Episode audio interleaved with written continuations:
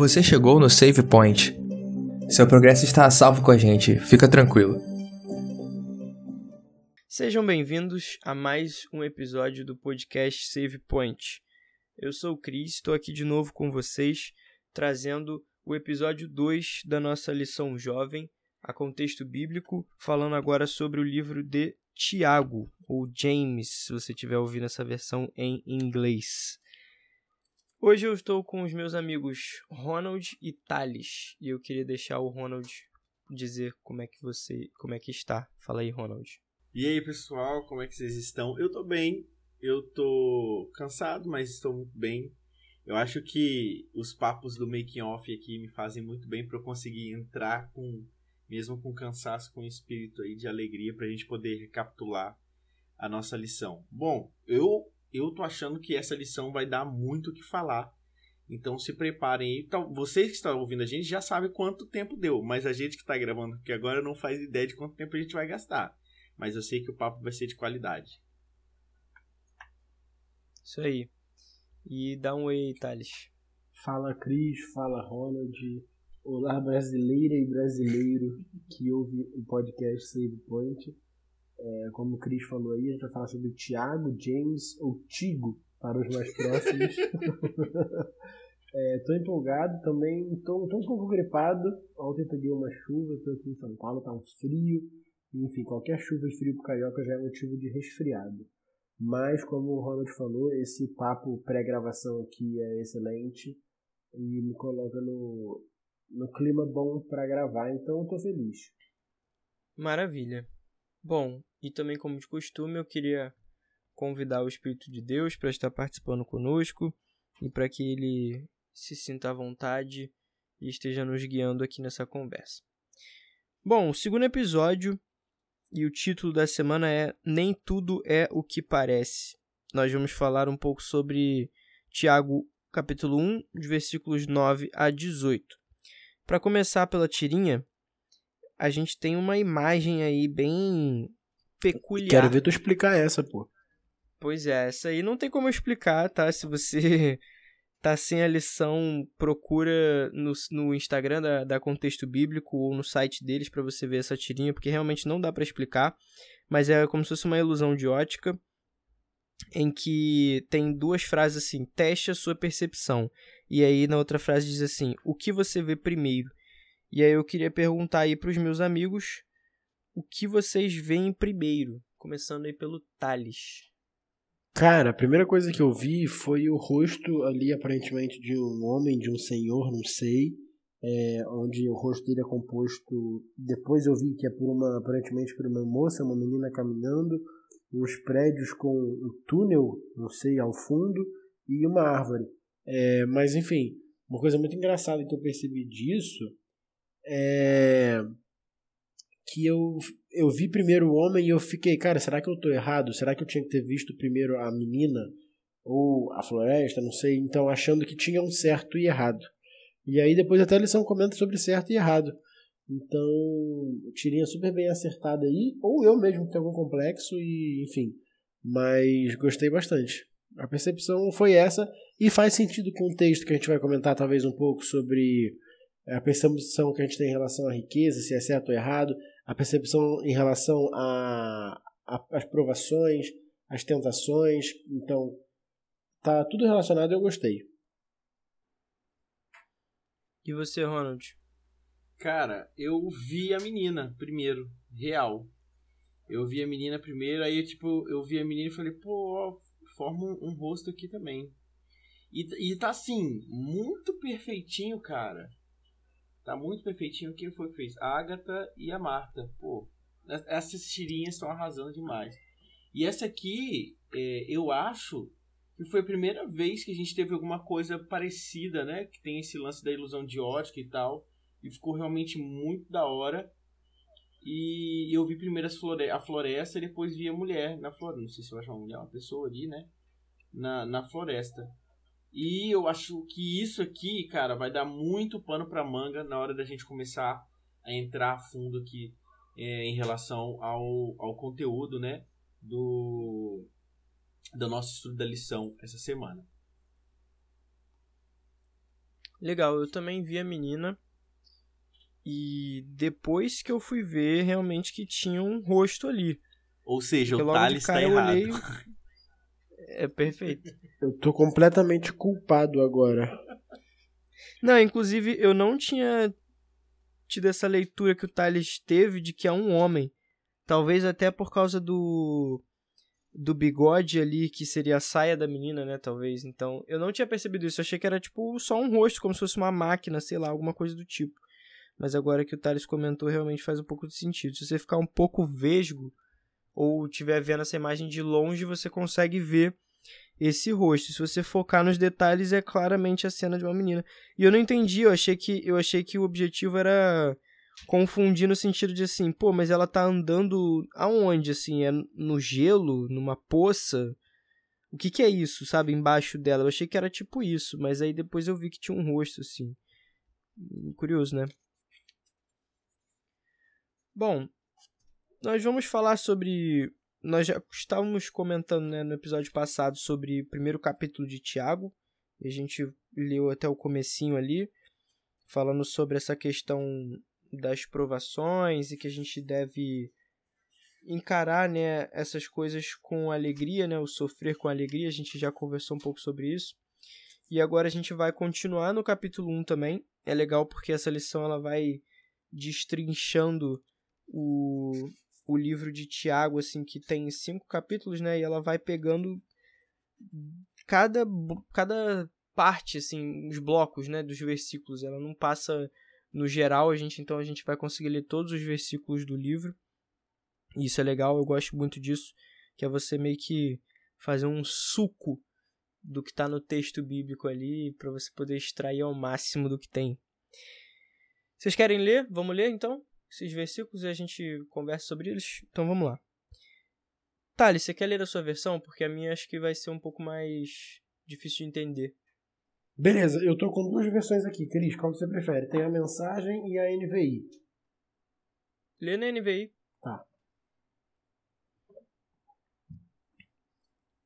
Vamos lá. Tiago 1, de 9 a 18, diz o seguinte. Lê do 9 a 11. Do 9 a 11 primeiro? Tá, beleza. Isso. O irmão de condição humilde deve orgulhar-se quando estiver em elevada posição, e o rico deve orgulhar-se caso passe a viver em condição humilde, porque o rico passará como a flor do campo. Pois o sol se levanta, traz o calor e seca a planta, cai então sua flor, e a sua beleza é destruída. Da mesma forma, o rico murchará em meio aos seus afazeres. Perfeito. Eu vou ler aqui na, na versão, então, a mensagem, já que você comentou. Só para a gente ter uma outra ideia também.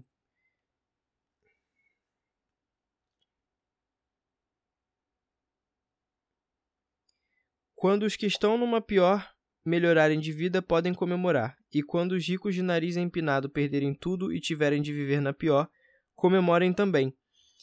As riquezas têm vida curta, como a flor do campo. Não dá para contar com ela. Vocês sabem que o sol se levanta, esquenta e o seu calor intenso faz a flor murchar. Suas pétalas secam e antes que se dê conta, sua bela aparência se foi. É isso que acontece com as riquezas. Tudo é tão passageiro que quando todos começam a admirá-las, num piscar de olhos já se foram. Interessante porque na minha outra versão aqui que eu gosto de ler também, que é na Almeida, mas eu não vou ler porque senão a gente vai ler em três versões diferentes. Ele meio que é um pouco mais rígido sobre essa questão quando fala do rico. Que ele chama o rico, né, ele fala assim, o rico na sua insignificância. Glori... O rico, né, glorie-se na sua insignificância.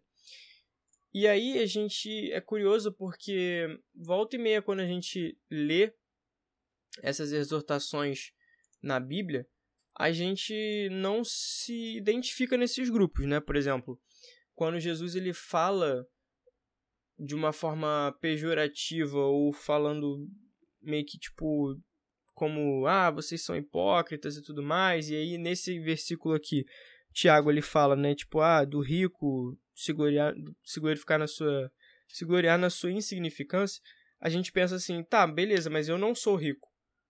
Eu sou pobre humilde. A gente sempre tenta se tirar dessas situações em que a gente lê no texto bíblico em que a gente possivelmente sofreria uma exortação. E aí é curioso porque muitas das vezes nós estamos nesse outro grupo, né? Muitas vezes quando a gente pensa até naquela história do, do publicano e do fariseu, que em que um fala assim, ah, olha, graças a Deus eu não sou como esse como esse publicano e tal, e a gente pensa assim, poxa, que bom que eu não sou como esse fariseu, né?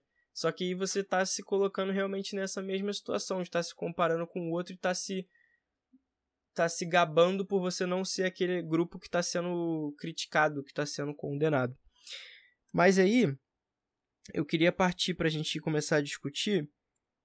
Tem alguma algum problema em você ser rico ou você deve se orgulhar realmente de você ser ser pobre e tudo mais, ter uma condição humilde? Como é que vocês encaram essa situação? Cara, então, o que eu acho é. A Bíblia deixa claro que o problema não é ser rico, mas sim o amor ao dinheiro, que é a raiz de todos os males. Porém, é, é muito fácil a gente falar isso é, e aí a gente se colocar numa posição que não é a realidade hoje, mas em que eu ganho muito dinheiro e falo, ah, mas eu não amo dinheiro, então tá bem, eu tenho o dinheiro que eu tenho, tenho a condição de vida que eu tenho. É, e aí o texto fala sobre os ricos, as coisas deles passam e tudo mais, da insignificância que o Cris comentou também, é, ele fala de perder os bens.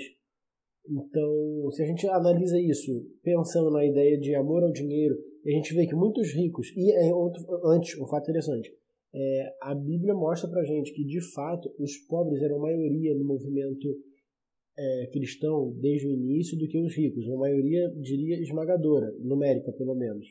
É, então é um movimento que onde o pobre se enxergava e podia estar ali de, da maneira como ele era, porque talvez a sociedade não, não permitia que ele estivesse em outros grupos, e o movimento cristão permitia. Mas vamos lá. É, o texto de Tiago fala sobre ricos que perdem os bens. E aí, nesse contexto aqui, tem é, duas análises, e que não necessariamente uma está errada e a outra está certa. As duas podem fazer sentido. A primeira é que o perder os bens seria a partir do momento que, cara, quando esse rico morrer, esse bem dele não vai servir de nada. Ele vai morrer e o bem vai ficar e ele não, não foi útil. Não, enfim, não, não estendeu a vida dele. Então, no sentido de que as pessoas confiam no dinheiro ali, confiam nos bens e esse bem não leva a nada. Mas tem também um aspecto de que é, muitos cristãos, ao entrarem para o movimento, muitos cristãos ricos, quando eles entraram para o movimento cristão, eles viam de fato os bens sendo diminuídos. Mas por quê? Porque eles perceberam naquela comunidade Iatos, eu comentei isso na lição passada, é, na semana passada, fala disso, de como os primeiros cristãos viviam. É, esses cristãos ricos viam que fazia muito mais sentido em dar do que reter. Eles perceberam, cara, eu estou fazendo parte desse movimento, não faz sentido, enquanto eu acredito estar nessa comunidade, ver que eu tenho dinheiro e alguém não tem. Então eu vou dar. Por isso que o texto fala que os bens dos ricos passaram. Porque de fato eles passaram para outras pessoas. É, então, todo, dessa maneira, todos poderiam ter uma vida digna, porque ele entende que aquilo não faz sentido ter só ele ter, porque a benção faz sentido quando você compartilha aquela benção. Então, mesmo vendo os, sem, os, os bens sendo diminuídos, e talvez até o padrão de vida diminuir, é, eles enxergavam que faria sentido. Por isso que eu acho que o que o Ronald comentou aí, um papo bom, talvez um pouco polêmico, ser rico não é problema, mas você concentrar a riqueza e ficar em paz, vendo uma pessoa pobre que você pode ajudar e você não ajuda, acho que o problema é por aí. E isso vai para o amor ao dinheiro, porque a partir do momento que você tem dinheiro e não se preocupa com uma pessoa pobre, é porque você se preocupa mais em manter o seu bem do que ajudar uma pessoa que está em condição. E a gente sabe, é muito claro a Bíblia que o plano de Deus era que não existisse pobreza. É, esse papo aqui não, não é ideológico, não é nada. Se a gente lê o Antigo Testamento, antes de todas as ideologias modernas existirem, o plano de Deus era que não houvesse pobreza no seu povo. Então, a partir do momento que existe pobreza e você tem como não acabar com a pobreza, mas ajudar a é, diminuir o sofrimento de alguém por meio do seu dinheiro, dos seus bens, e você não faz, você está amando o seu dinheiro mais do que o seu próximo. E aí você não está nem amando é, o seu próximo como a ti mesmo, você está amando o seu dinheiro mais do que o seu próximo. Então a parada fica bem mais complicada. E até um outro ponto, é, o dinheiro, naquela época e hoje também, traz muita segurança pra gente. A gente sempre ouve falando de, ah, esse aí tá garantido ele e as três gerações. Pô, legal. Tá, mas essa confiança não tinha que ser em Deus? Eu, Salomão não fala pra gente lá em Eclesiastes que é, ninguém se vestiu tão bem como o lírio do campo e que a gente tem que confiar que Deus vai suprir a gente, e a gente, a gente transfere essa confiança para o dinheiro, e esse papel, nem a confiança, o papel de nos suprir, a gente que era ser de Deus, a gente transfere para o dinheiro. Então, é, o objeto da nossa confiança muda de Deus para o dinheiro. Então, acho que o problema está por aí. É, cara, eu tava aqui viajando um pouquinho na maionese enquanto o Thales estava comentando. E, e eu me lembrei de uma parada. É, vou ter que jogar meu diploma aqui na mesa aqui, galera, para poder trazer, lembrar vocês de uma parada. Quando a gente volta um pouquinho lá atrás, lá no século XVI, a gente vê a, as primeiras é, formações das igrejas protestantes, né? O surgimento das igrejas protestantes. Aí você tem ali, a partir de 1517, 1521 mais ou menos, você tem ali o surgimento do luteranismo como o primeiro movimento protestante, né, contrário às regras da igreja católica que existiam na época. E, e logo depois, ali, a partir de mais ou menos 1530, a gente tem o movimento calvinista, né, que era baseado na, nas interpretações da, da Bíblia, num cara chamado João Calvino. E aí, assim, é interessante a gente trazer um pouquinho, eu trazer um pouquinho sobre essa, essa ideia do calvinismo, porque eu acho que ela se encaixa bem para a gente poder abrir o nosso debate aqui, para abrir o nosso, nosso estudo. Então, por tipo assim, segundo a, a rota né, da reforma luterana aí, seguindo essa, essa rota, veio João Calvino e também trouxe aí essas questões ligadas ao calvinismo. É, e no início né, se tratava de uma igreja mas de um conjunto de ideias que interpretavam a salvação com base em outra via. E aí, segundo Calvino, a teoria é, da predestinação absoluta consistia na, na ideia de que Deus, em sua onisciência, ou seja, ele sabia de tudo, já conhecia antecipadamente quem seriam as pessoas que estavam salvas e quais estariam condenadas. Até aí, tudo bem tudo de acordo, né? Deus é onisciente, ele sabe quem está salvo, ele sabe, né, quem está condenado. Beleza. Mas nesse sentido, o fiel deveria então buscar sinais divinos que lhes revelassem a obra para a qual ele foi pretendido. Então, a salvação seria alcançada com o resultado da efetivação da obra de Deus por meio da vida do fiel. Então, assim, se o cara estava indo bem, era sinal de que Deus estava levando ele para a salvação. Agora, se o, o cara estava indo mal, quer dizer que esse cara provavelmente iria para o inferno, né? E aí é o seguinte, a salvação seria alcançada como resultado da efetivação da obra de Deus por meio da vida do fiel. Por essa razão, alguns teólogos afirmavam que o calvinismo consistia na salvação pelo trabalho. Então, se o cara trabalhava muito e recebia bem para isso, né? Isso era sinal de que estava tudo bem, que estava dando tudo certo e que Deus estava encaminhando essa pessoa para a salvação. E aí o progresso econômico era interessado como uma retribuição de Deus.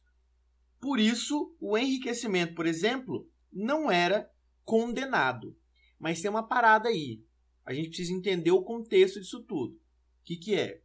a Igreja Católica, desde a Idade Média, condenava a usura, ou seja, a cobrança de juros pelos préstimos, né? Os juros ali, o famoso agiota. Né? Quando as teses calvinistas ganharam circulação na Europa, diversos burgueses passaram a, ser, a, a se converter ao calvinismo, porque além de poderem praticar suas atividades econômicas, estariam se conformando com a, pre, a perspectiva da salvação.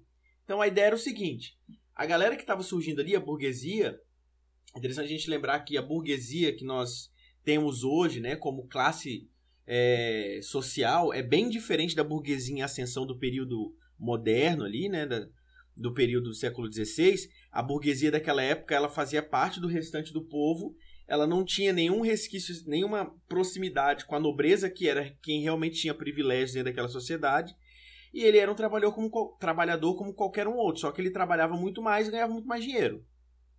Então a burguesia dessa época, o que, que, que eles pensaram? Pô, se ganhar dinheiro é o significado de que eu estou salvo, então quanto mais dinheiro eu tenho, mais salvo eu estou. Então, assim, seguindo essa lógica que a gente pode trazer das raízes calvinistas, né? É, é difícil a gente afirmar que o calvinismo hoje em dia ele segue essas raízes, mas seguindo é, essa lógica, a gente poderia dizer que quem, quem tem muita grana é, é, era alguém que iria alcançar a salvação. Então, coitado do cara que trabalhava no campo só para poder conseguir comida, né? Mas a ideia que a gente tem aqui, e aí eu já vou finalizando minha fala, é o seguinte: a gente precisa entender que ah, quando o cara ele tá bem sucedido, entre muitas aspas, né? É, aquilo é uma bênção de Deus para que ele possa ajudar o seu próximo. Assim como qualquer outro dom que a gente tenha. Se eu sei falar bem, eu preciso usar o, o, o jeito que eu falo para poder chegar até meu próximo, ajudar o meu próximo. Se eu sei cantar, eu preciso usar o meu dom de cantar para conseguir ajudar o meu próximo. Né? Se eu sei construir uma casa, se eu sei cozinhar bem, todos os dons que Deus nos dá são para que nós possamos ajudar o nosso próximo. E eu poderia né, dizer também que aqueles que têm o dom de enriquecer, porque eu não tenho esse dom, infelizmente, é também é para ajudar o próximo. Então tudo que Deus nos dá não é para nossa única salvação. Né? Então, assim, ah, eu canto na igreja para ser salvo. Não. Ah, eu sou pastor para ser salvo. Não. Você está lá para poder levar a salvação a outras pessoas. Assim como quem também tem né, dinheiro aí e pode levar a salvação às outras pessoas através né, dessas bênçãos de Deus. Tem um texto, uma história em Lucas 12, versículos 13 até o 15, se eu não me engano, em que um homem chega até Jesus, né, e pede para que ele ordene ao irmão daquele homem que reparta com ele a herança. E aí Jesus ele diz que ele não era juiz e nem a pessoa numa posição ali de resolver essa situação. E aí ele aponta para o real problema. Ele fala no versículo 15: Tende cuidado e guardai-vos de toda e qualquer avareza, porque a vida de um homem não consiste na abundância dos bens que possui. E isso eu acho que fala muito bem com o que vocês comentaram, e eu estava pensando nisso no que o Ronald falou, que como que a gente encara todos os dons que nós temos, por exemplo, no que você é bom. E aí você pensa o quê? Ah, pô, eu sou bom em tal coisa. Então, já que eu sou bom em tal coisa, eu vou ganhar dinheiro com isso. Né? Então, tipo, você pensa assim, poxa, se eu sou bom em cantar, eu vou ganhar dinheiro cantando. Então, é como se a gente visse como tudo voltado para obter o dinheiro, ou obter riquezas. Então, a gente passa a, a viver a, a nossa vida no ponto em que a gente vive para acumular bens. A gente vive para acumular dinheiro. E à medida que a gente vai acumulando, a gente não consegue ver nada além disso. E é aí que a gente esquece do pobre, é aí que a gente esquece do próximo. E a gente esquece das necessidades do próximo porque a gente está focado só no nosso, a gente está focado só em acumular, só em acumular, em tipo em ter mais e porque a gente coloca nisso a nossa segurança. A gente coloca isso a, a nossa vida nisso. Por isso que Jesus fala: "A vida de um homem não consiste na abundância de bens que possui". E quando vocês falaram, né, que assim, cara, é como se ele visse a segurança dele no dinheiro. Por que, que a gente tem muitos daqueles casos, né, que assim, quando o cara perde todas as ações que ele tem, e aí o cara, às vezes lá em Wall Street, a gente vê muito em filme nessas né, coisas acontecerem, os caras se matam e tal. Por quê? Porque todo o futuro do cara, toda a segurança do cara tava justamente naquilo ali, tava no dinheiro. Então quando ele perde isso, ele fala assim, cara, perdi minha vida. O Ronald até comentou aqui a crise de 29, aconteceu isso. As pessoas pensaram assim, cara, ferrou todas as minhas economias, tudo que eu tinha para viver no futuro, eu não tenho mais. E é engraçado que em nenhum momento eles pensaram nas outras pessoas que não tinham nada em momento algum, sabe? Eu até comentei que o assunto é polêmico, que o que eu ia falar é polêmico. E assim, isso que você falou aí, que a Bíblia fala é, como você falou que, enfim, a questão dos bens e olhar para os bens enquanto sinônimo de segurança, até falar sobre isso é muito difícil hoje, porque a gente come, começa a comentar e falar sobre, cara, é a sociedade do capital para a gente hoje, que mostra para a gente que o, o, nosso bem não é nem nosso status, não. Isso aí a gente já sabe, vai ser sempre, mas é que o nosso bem é a nossa segurança e que só faz sentido a gente viver se for para adquirir bens. E aí, se a gente fala que isso está errado, as pessoas já acham que a gente é de um outro espectro completamente diferente, sendo que assim, a gente não está falando de ideologias aqui, a gente está falando de Bíblia, sabe? É, e não é porque eu falei uma coisa que o oposto, o, o elevado a menos um, que é a verdade. Não é necessariamente isso. A galera aí que não é da área de exatas, quando você leva menos um, é o inverso. Então, não necessariamente é o, o, o inverso completo. O Ronald está fazendo uma cara de que assim, ah, agora eu entendi. É, e é até difícil falar sobre, mas a gente precisa falar sobre. Porque não estou falando aqui para você viver uma vida miserável. A gente, o, o, que o Cris comentou aqui não foi, ah, então vai e vende tudo que tem e segue a Cristo. Cara, não é isso que a gente está falando. Mora na rua, é, não come, não é isso, cara. A gente não está levando para nenhum extremo. Mas assim, a gente tem que entender que o sistema que a gente vive hoje impede a gente de ser cristão no aspecto de que ele glamoriza muita coisa pra gente e, e faz a gente querer ter um monte de coisa e essas coisas se tornam ídolos. No final aqui é o mesmo problema que, que Lúcifer teve.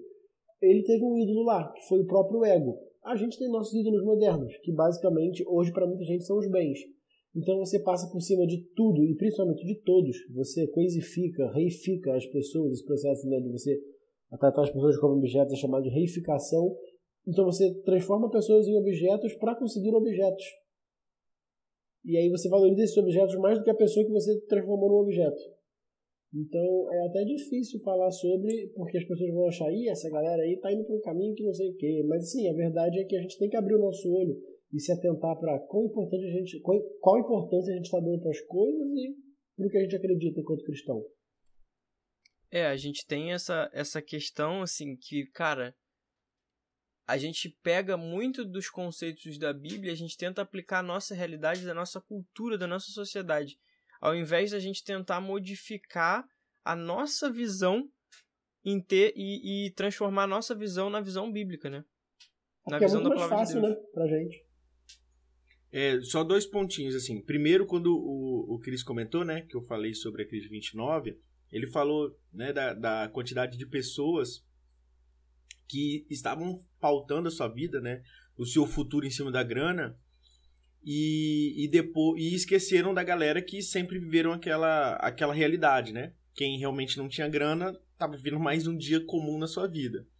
E tem uma, uma fotografia é, da fila da sopa voluntária nos Estados Unidos. Eu não, eu não quero arriscar dizer que é Nova York, mas em algum lugar nos Estados Unidos. Que a fila você vê que é uma fila quilométrica, né? Que ela vira o quarteirão assim e tem uma galera de terno lá no meio, assim. Por quê? É a galera que perdeu tudo na bolsa de valores, né? E em relação ao que os meninos estavam comentando, né, sobre questões ligadas a ideologias políticas, etc. Cara, tem uma parada que eu falo muito com jovens lá na Central de Vitória, que é o seguinte: vocês têm que parar de tentar encaixar o que o cristão tem que fazer dentro de partido político. O que o cristão tem que fazer, ele tem que fazer porque ele é cristão, não é porque ele é de esquerda ou de direita. Ele tem que fazer porque ele é cristão. E outra coisa, você fica nessa, ah, não, porque eu sou de direita e não sei o que, o cara é de esquerda tá levando pra não sei aonde, ou ah, não, eu sou de esquerda, que a galera é de direita. Cara, vocês estão preparados para chegar lá no céu e ter os caras de direita e de esquerda, todo mundo lá em cima, lá no céu? Você tem que lembrar disso, cara. Vai ter gente de esquerda, vai ter gente de direita lá no céu. Sacou? Não é só a galera do centrão que vai estar tá lá no céu. Não é. Então, assim, quando a gente pensa no que a gente precisa fazer, para de ficar tentando encaixar o cristianismo dentro de partido, cara. Tenta pegar o cristianismo e encaixar dentro da sua vida. Porque é, no final das contas é isso que vai contar. A gente está falando de um livro aqui que está trazendo mais um livro, né? Que está trazendo ali os moldes do cristianismo é, que, que começou tudo que a gente acredita hoje em dia, né? Então, assim, a, aquilo ali é o pensamento mais puro e mais próximo do que a galera presenciou de Cristo. Então, nós temos uma oportunidade de colocar o nosso cristianismo na prática, sem ter que ficar levantando cor de bandeira. Então, assim, se for para você levantar alguma coisa, se for para você botar o nome de alguma coisa à frente do que você está fazendo, bota o nome de Cristo, que é a real solução, né, para todos os problemas e que é o, o nosso Salvador.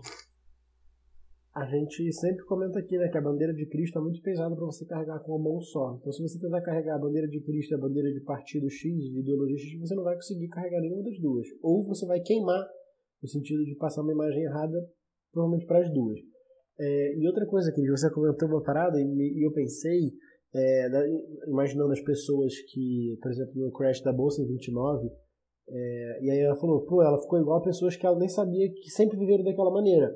E aí eu acredito que muitas pessoas ficaram desesperadas no aspecto de que se reconheceram naquele momento igual àquela pessoa. Caramba, eu sou igual à pessoa que eu sempre menosprezei e agora eu me tornei igual. E aí a gente vê a graça nisso. A gente tem tanta dificuldade em aceitar a salvação pela graça porque a gente precisa se reconhecer igual o racista, o estuprador. A gente precisa reconhecer que a gente é tão errado quanto essas pessoas. E aí a questão do dinheiro vai tudo caindo para esse lado. Então, a partir do momento que eu desço da, do, que eu saio do meu condomínio fechado e eu vou pra rua, eu percebo que eu sou igual a todo mundo ali. E por isso que é difícil. E isso é legal também porque a gente comentou um pouco no, no primeiro episódio. Quando o Tiago faz o seu prefácio, ele não dá credencial dele como sendo irmão de Jesus. Ele bota, não, eu sou escravo de Jesus. Então, assim, ele se coloca numa situação da, tipo, digamos, a pior de todas ali de quem podia ser. Sabe? Ele não se coloca assim, pô, olha só, escuta o que eu tô falando porque eu sou irmão do mestre. Entendeu? Não, ele fala assim, cara, eu sou escravo dele. Assim como todos vocês aí também são escravos, eu também sou. E é, outra coisa, eu tava comentando com o meu tio, tio Mariano, um beijo para você essa semana, e eu falei que era muito difícil amar muitas pessoas. E ele falou, cara, é porque você estava focado em amar. Você tem que focar que você é amado a partir do momento que você entende que você é amado, é muito mais fácil amar do que você pensar primeiro que você precisa amar. E aí a gente entra agora nos versículos de 12 a 15. E eu vou ler aqui na minha versão agora Almeida. E aqui diz o seguinte: Bem-aventurado ou feliz o homem que suporta com perseverança a provação, porque depois de ter sido provado receberá a coroa da vida a qual o Senhor prometeu aos que o amam. Legal que ele comenta isso, parece fazendo uma referência ao que ele já falou ali, né, sobre a questão da passar pela aprovação, né, com, com alegria. E aí continua no versículo 13. Ninguém ao ser tentado diga: sou tentado por Deus, porque Deus não pode ser tentado pelo mal e ele mesmo a ninguém tenta. Ao contrário, cada um é tentado pela sua própria cobiça, quando esta o atrai e seduz. Então a cobiça, depois de haver concebido, dá à luz o pecado, e o pecado, uma vez consumado, gera a morte. E aí eu acho que fica para a gente comentar sobre essa questão de das tentações e também como que o pecado ele ele é dito aqui como um processo, né? Eu gosto quando quando a gente entra nessa, nessa discussão, né? Porque, por exemplo, entra naquele ponto assim, ah, mas Jesus ele foi conduzido pelo Espírito Santo ao deserto para ser tentado, tipo, então como que Deus não tenta, né? Se tem esse texto lá na Bíblia. Vocês querem comentar? Vocês querem que eu dê o meu pitaco? Tá, vou falar então. Cara, eu gostei do que do que a lição falou sobre a questão de tentar e provar, né? Testar. Porque quando você tenta, você está realmente tentando que a pessoa caia, né? Você tá meio que. O seu objetivo é esse. E diferente quando você testa ou quando você prova, o Ronald, que é professor e faz muitas provas né, para seus alunos, você faz provas ou você faz tentações para os seus alunos, Ronald? Provas, sempre provas. E, e eles têm que corresponder a essas provas, né? Provar que aprenderam o conteúdo. Perfeito. Então, da mesma forma, e assim, e é interessante porque quando você faz a prova, tem gente que só aprende a matéria quando tá fazendo a prova, né? Tem, acontece isso também. Às vezes o cara não aprende estudando, na hora que ele tá fazendo a prova, ele, erra uma questão ou faz alguma coisa e aí ele aprende. Então tem gente que aprende no último minuto ali que é na prova. Então, eu acho interessante esse texto quando ele fala que Deus não, Deus não tenta ninguém porque ele não é tentado pelo mal. Porque quando eu leio isso, eu entendo que assim, cara, Deus ele não não, não é mal. Tipo, ele é amor. Então, por esse lado, ele não consegue, não é que ele não consegue, mas ele não tenta com o objetivo de causar mal. Então, na verdade, ele realmente faz um teste, é realmente uma prova para que, que a gente aprenda, para que a gente amadureça. E que a gente alcance a perfeição, e a perfeição é justamente o amadurecimento do amor. Então, quando eu leio essas coisas, eu entendo justamente nesse sentido. E aí entra num ponto em que a gente tenta colocar tudo que a gente passa como responsabilidade de Deus. E esse que eu acho que é um dos grandes problemas que esse versículo aponta é do seguinte sentido, que tudo que acontece na sua vida você fala: "Ah, eu tô sofrendo porque Deus está me fazendo sofrer". Ah, eu tô sendo abençoado porque Deus está me abençoando e tal, não sei o que, tipo, as coisas boas estão acontecendo porque Deus e tipo as coisas ruins estão acontecendo porque Deus e tal, não sei o que. E cara, na verdade, sabe, é, é óbvio que Deus conduz a história, é óbvio que Deus ele tem todo o poder e tal, mas assim, a gente é livre muitas vezes das, as coisas que a gente passa são por consequências das escolhas nossas mesmo e das outras pessoas ao nosso redor. Como você falou, Thales, por exemplo, poxa, se tem pessoa passando fome e tem uma pessoa lá que tem milhões na conta do banco, cara, essa pessoa tá passando fome justamente por causa que as outras pessoas não estão fazendo algo, sabe? O Cris, é, e eu estava comentando aí sobre culpar a Deus, né? E é algo que a gente vê há muito tempo, a gente vê desde o Éden. A gente às vezes culpa a Deus diretamente ou indiretamente. Então, Adão culpou a Deus porque criou Eva e deu Eva. Eva culpou a Deus por ter colocado a serpente no jardim. A gente vê a atitude dos amigos de Jó culpando, é, achando que a, a, questão de tudo estava acontecendo porque Jó tinha pecado, então Deus puniu ele. E o texto. O exemplo de Jó é perfeito, sim, né, para isso. Exatamente. É, o, exemplo de Jó é legal porque a gente vê a realidade hoje. A gente vê que não foi Deus que estava culpando, que ali Deus estava sendo. Satanás estava duvidando de Deus, Deus provou para ele que ele não, não era o que, ele tava, que Satanás estava pensando. É, e é legal que a, o Tiago 12 aqui, né, Tiago 1,12 no caso, também revela o requisito para a gente ser salvo, para a gente receber a coroa da vida. Deus, no, no final aqui, no Tiago 1,12, deixa eu achar aqui, fala assim: Feliz é o homem que persevera na aprovação, porque é, depois de aprovado, receberá a coroa da vida que Deus prometeu aos que o amam. Deus prometeu isso a quem ama Deus. A única questão aqui é amar Deus e aceitar as bênçãos dele. É, é até legal quando o texto também fala de dádiva, que a boa dádiva no final, ele comenta que a boa dádiva. É, como é que é aqui? Eu esqueci. Onde que é? No 17. Toda boa dádiva e todo dom perfeito vem do alto. E é legal, eu não sabia. Essa palavra dádiva, que é do grego doses, significa o ato de dar. É, então, todo o bom ato de dar vem de Deus. E aí, o que você falou casa perfeitamente com o que você falou. Talvez só existe alguém pobre porque existe alguém milionário. Alguém milionário. Se essa pessoa houvesse uma boa dádiva dela, ela daria, porque isso vem de Deus. Entendeu? O ato de dar vem de Deus, o ato de dar é divino. A gente vê desde o início, desde o Gênesis, um Deus que dá, um Deus que faz o jardim e dá comida, um Deus que dá um tempo, um Deus que dá, um Deus que faz e dá pelo ser humano. Então o ato de dar é divino. E é bem legal que vocês comentaram, quando o Cris estava falando sobre esse lance de, de, quando a gente passa por provações, até trazendo um pouco sobre o tema da nossa lição semana passada, a gente precisa lembrar que nós estamos condicionados como pecadores. Então, as, as coisas ruins que acontecem na nossa vida, no mundo, elas são consequências da nossa condição, que é o pecado. Né? Mas, quando as coisas boas acontecem, são coisas boas que vêm de Deus. E aí o Thales começou a ler, né, ali no, no os últimos versículos que nós temos ali para o estudo dessa semana, e eu queria aproveitar para ler, terminar de ler o 16, 17 e 18. Sei se você programou alguma coisa, não, né? Eu posso ler direto. Ok.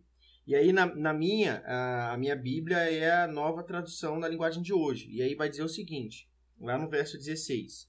É, não se enganem, meus queridos irmãos. Verso 17. Tudo que é bom e que recebemos e tudo que é perfeito vem do céu, vem de Deus, o Criador das luzes do céu.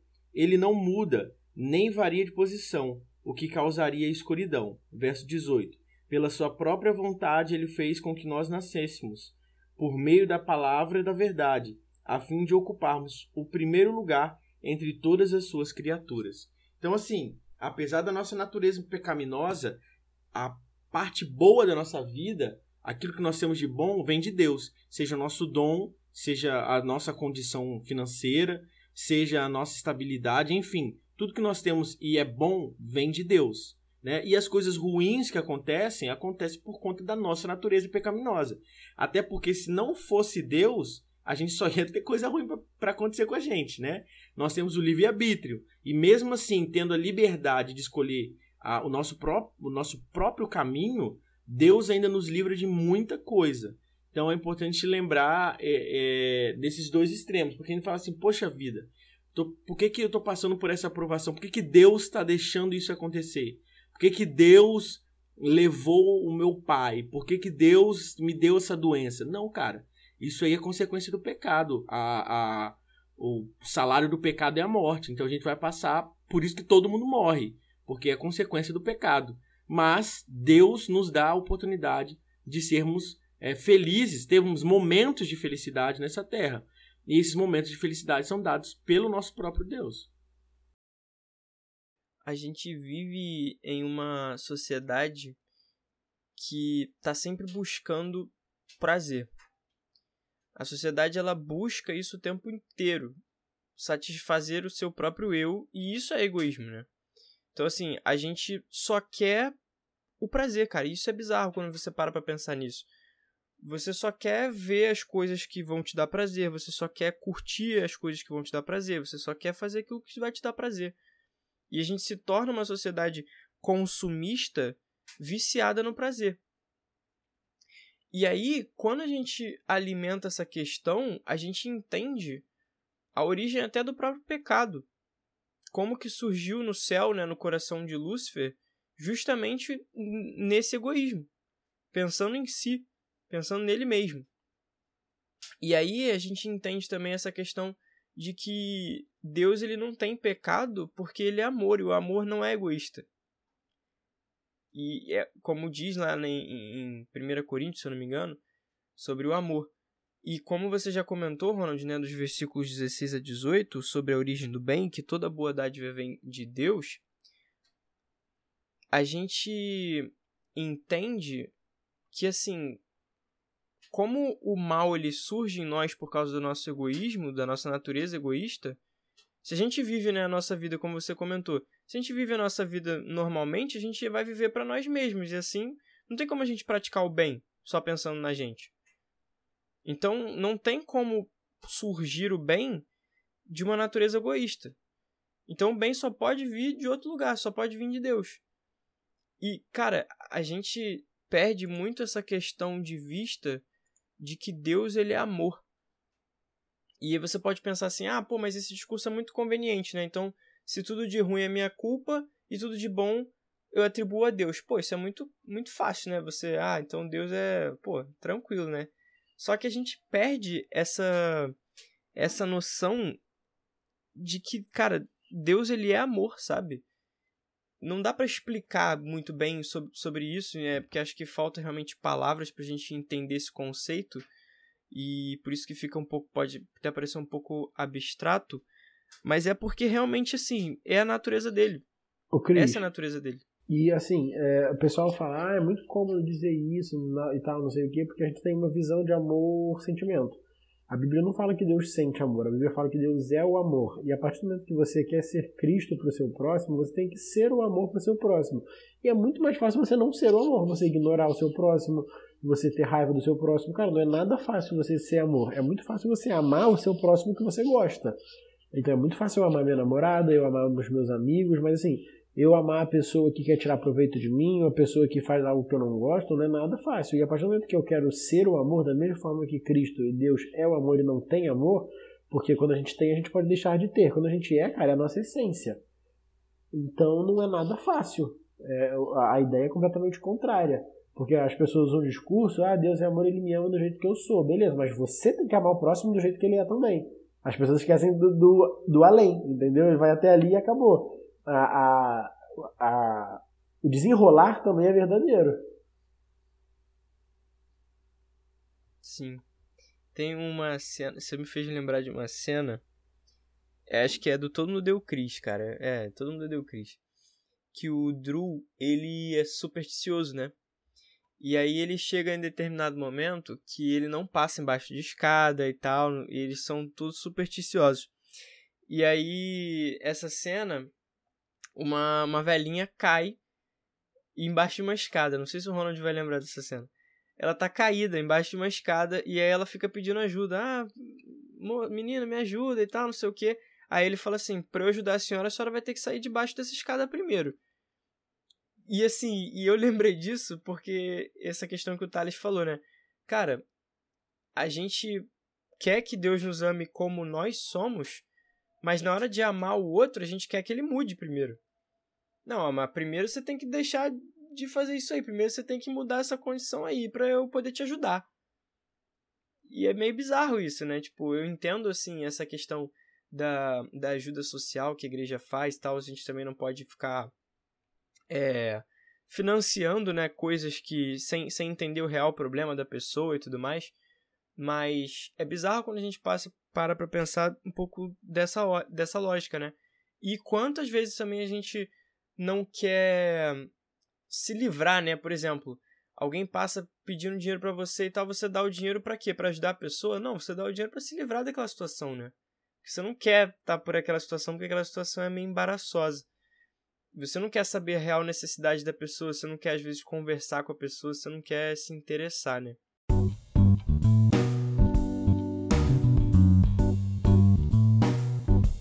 Chegamos ao nosso momento hipertexto. Você que ouviu o primeiro episódio percebeu que a gente fez no final e a gente está testando uma nova dinâmica. A gente está colocando hipertexto agora na parte final, porque como a gente está falando aqui sobre o livro e a gente vai destrinchando, não, não faz sentido a gente cortar no meio, a gente parar no meio para poder fazer o hipertexto. Então a gente deixa a discussão rolar e tamo, estamos fazendo hipertexto agora no final. Eu li a palavra dessa semana, mas aí depois a gente vai estudando tanta coisa depois que eu esqueci, então vai valer a pena. A palavra dessa semana é discernimento. Cara, para mim veio o estudo. É, de maneira geral, quando a gente fala, eu passei muito tempo da minha vida fazendo pré-vestibular, então para mim o discernimento que eu precisava era de entendimento de conteúdos práticos, né, no sentido a estudar matemática, física, química, e esse discernimento vinha pelo estudo. Da mesma maneira, acho que biblicamente, é, enfim, em relação ao estudo da Bíblia, a ideia é a mesma. A gente precisa de discernimento, a gente precisa estudar a palavra. Então acho que foi por aí. Cara, discernimento. É, veio mais uma palavra, tipo, meio quase que um sinônimo, cara, de distinguir. Eu acho que se encaixa. Distinguir é você saber diferenciar, né? Você saber ali olhar para uma situação e conseguir diferenciar aquela situação, distinguir aquela situação. Eu acho que o discernimento é, é, geralmente a gente ora bastante, né? Pedindo a Deus discernimento, para a gente conseguir saber qual o caminho a gente deve seguir, o que, que nós devemos fazer. Então eu acho assim que a fonte do nosso discernimento sempre tem que ser Cristo, né? sempre tem que ser Deus. E quando a gente sempre tiver alguma dúvida no que fazer, a gente tem que orar, pedir o Espírito Santo para nos dar discernimento. Então lembrei disso aí. Cara, a palavra que veio na minha cabeça tá errada, mas foi escolha. Na hora que eu li assim, eu pensei, escolha. Não sei, não é bem o, o sentido, né? Mas eu acho que realmente o discernimento. O, o próximo passo é a decisão, né? É a escolha. Porque em determinado momento você precisa diferenciar, né? E o discernimento, discernir, como o Ronald comentou, é você saber diferenciar as coisas, né? Discernir, realmente, é você entender. E depois que você entende, você faz uma escolha, né? E aí entra, eu acho que nessa questão que, o, que o Thales comentou do. de você escolher amar, né? Então, você, quando entende essas coisas, você tem um discernimento. E aí você, é, você tem que tomar uma decisão, você tem que tomar uma escolha. E aí eu pensei, tava lembrando um pouco anteriormente, como que Jesus ele era rígido com a galera que tinha discernimento, com a galera que tinha estudo, os fariseus e tal.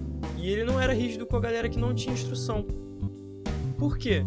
Por que, ele perdoava tipo, as pessoas né, que estavam cometendo ali pecado e tal, estavam errando? E ele chegava em determinado momento, ele era mais rígido com a galera que eram os estudiosos. Porque, cara, aquelas pessoas sabiam o que elas estavam fazendo e elas estavam escolhendo fazer o errado, continuavam escolhendo fazer o mal. Então eu acho que o discernimento sozinho, né, ele é meio vago, então ele precisa ser acompanhado de boas escolhas. E isso, essa minha frase aí já é um spoiler de algo que a gente vai ler no livro de Tiago mais pra frente. E que gera muita polêmica. Mas vamos deixar para depois. Então é isso, galera. Ficamos por aqui. Por hoje é só. Queria agradecer a presença do Thales e do Ronald. Queria agradecer você também que ouviu a gente até aqui. Até que o episódio não ficou tão longo.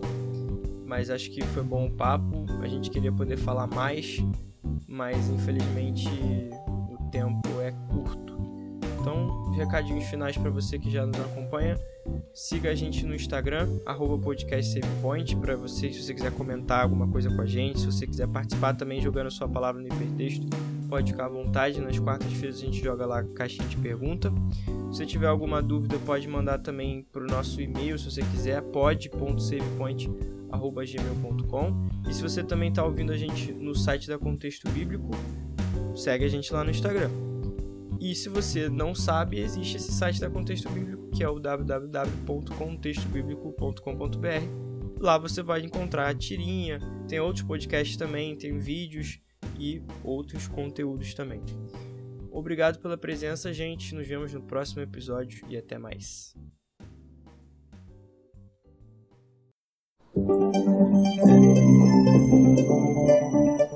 Você ouviu o Save Point. Obrigado pela companhia e nos vemos na próxima fase. Até lá!